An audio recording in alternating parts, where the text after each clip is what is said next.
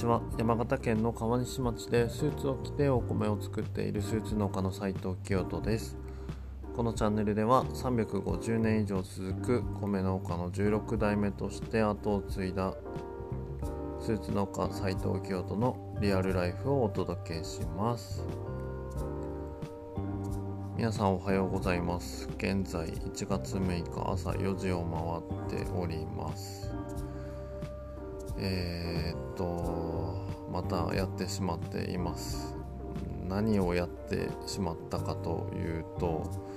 こたつで寝落ちしてしまったということです。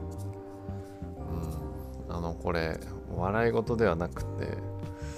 あのー、僕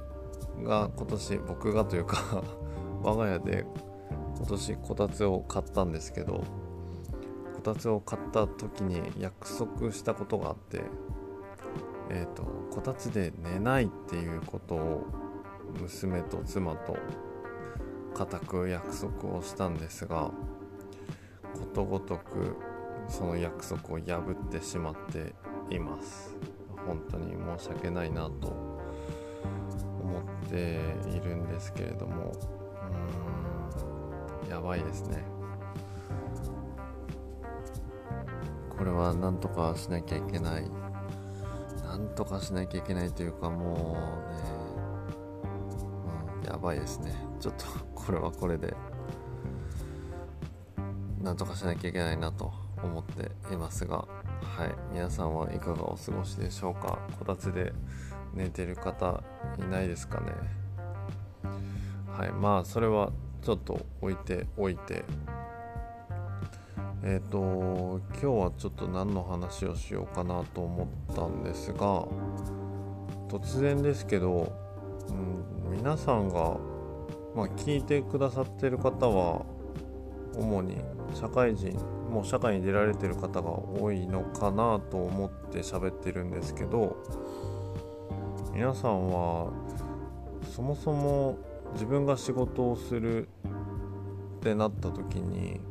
農家っていう選択肢ってありましたかね？おそらくまあないっていう人の方が多いんじゃないかなと思っているんですけどえっと毎年あの小学生のなりたい職業ランキングっていうのが発表されているんですけどうんとそのランキングが男女別に分かれてはいるんですけれどもまあその中に農家っていうのは全然入っていないんですね。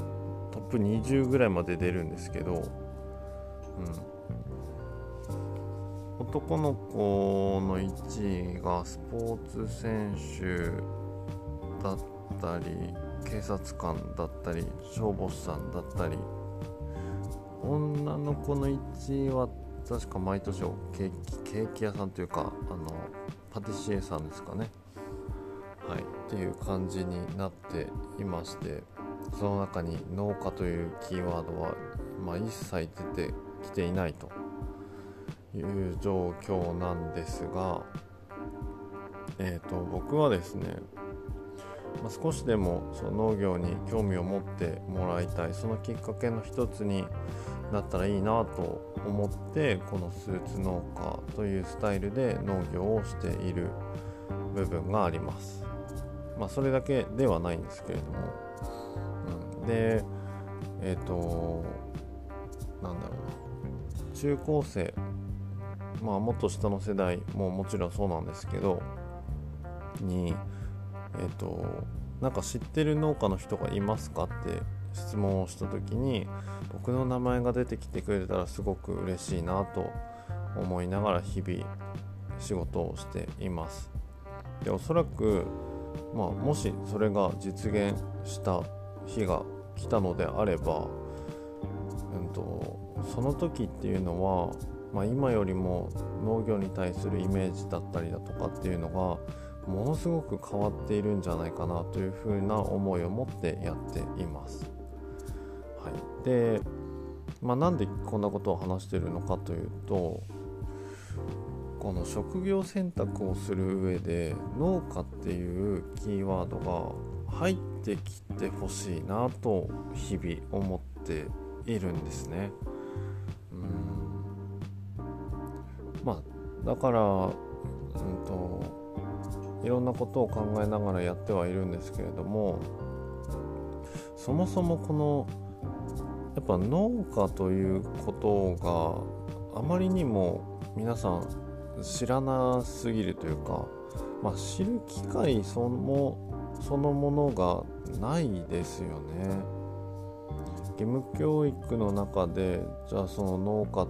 とか農業っていうことに触れる機会っていうのはもうほぼほぼないと思うんですね。でまあ僕僕が子供の頃というかもしかしたら小学校とか中学校とか、まあ、幼稚園とかでその農業体験的なことをされたことがある方もいるかもしれないんですけど、まあ、その活動自体はすごくいいことだなとは思っているんですけどうんどうしても、まあ、そのいろんななんでしょうね都合というか、えー、その作業的にも一一部分の作業しかやってこなかったというか体験してこなかったっていう人も多いんじゃないかなと思うんですね。まあえっ、ー、と収穫作業収穫というか、まあ、何か畑で作るのであれば、えー、種まきだったりこう植える作業。でまあ大まかな管理の作業で収穫してみんなで食べるみたいな感じでやったことがある人が多いんじゃないかなと思うんですけど、まあ、それはやっぱあくまでもその作物を育てる上でのあの一部分だけを切り取ったことだと思うんですけど、まあ、やっぱそれだけではなかなかその農業とか農家っていうことをもっとこう知ることにはなかなかつながらないと、うん。まあ、興味を持つきっかけとしては本当にあの素晴らしいことだとは思うんですけど、うん、でまあやっぱその日本においての農家農業っていうことはどうしてもこうテレビだったりそういうメディアから、えー、きっかけを得るっていうことが多いと思うんですけどまあ、やっぱメディアから出るその農業とか農家っていうキーワードに関してはどうしてもこう大変だみたいなニュース、うん、野菜の価格が高騰していますとか、えー、まあ、自然災害での被害を受けた農家さんがテレビに出てきて本当に大変だっていうような、うんまあ、あんまりそのいいようなニュースでメディアに登場するっていう機会も少ないんじゃないかなというふうに思っています。なのでどうしてもこう日本における農業のイメージというのは、まあ、いわゆる 3K みたいな、うん、大変そうなイメージっていうのが先行しているんじゃないかなと思っています、うん。まあ、なので結果的に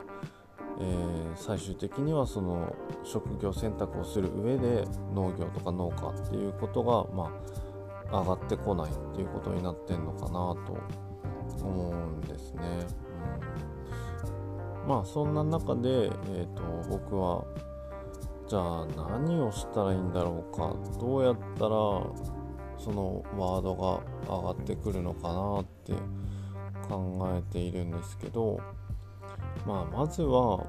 うんまあ、やっぱこうやってあの思っているだけではなくって何かしら言葉にしたり文字にしたりこうやって、えー、音声にしたり何かしらその行動に移すということが大事なんじゃないかなと思いながらいます。うん、なのでまあこの放送もうん届くかどうかは別として、まあ、やっぱこうやって発信をしていくことが本当に重要なんじゃないかなと思いながら今喋っています、はい、皆さんはどうですかね？うん。まあなんでしょうね。いろいろ考えていることはたくさんあってまあそもそも、うん、その今日本では、えーと、農家が減っていると高齢化も進んでいるというふうなニュースが取り上げられることが多いかと思うんですけど、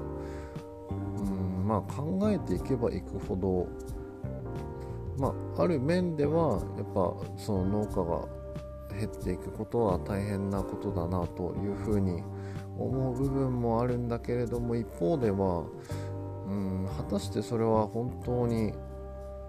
悪いことなのだろうか本当にそれはうん改善する必要があることなんだろうかっていうふうに考えることもあったりしますね。うん、まあその日本の食料自給率はとっても低いので、うん、そのコロナ禍もあって外国からのこう輸入に頼りきっているこの状況っていうのは良くないっていうのは、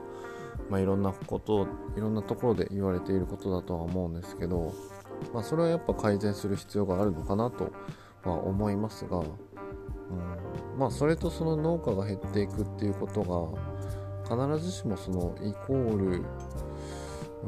そのセットで考える必要性もあるのかどうかみたいなところまでうんいろいろ考えたりはしてるんですけどちょっとその辺はまた別の機会に深掘りをしていこうかなと思っています。ということでまあ今日は、うんまあ、そもそもその子供が農業に対して知らないこと、まあ、触れる機会が少ないよねっていうような話をさせてもらいました。はいえ、ー、とそうですね。あのこの放送では皆さんからのメッセージを募集しております。何か気づい、えー、感じたことがあったりあの感想等がありましたら是非、えー、メッセージをいただけたら嬉しいです。はい。そんな感じで、えー今日はこの辺で終わりにしたいと思います。それではまた次回お会いしましょう。スーツ農家斉藤清人でした。さようなら。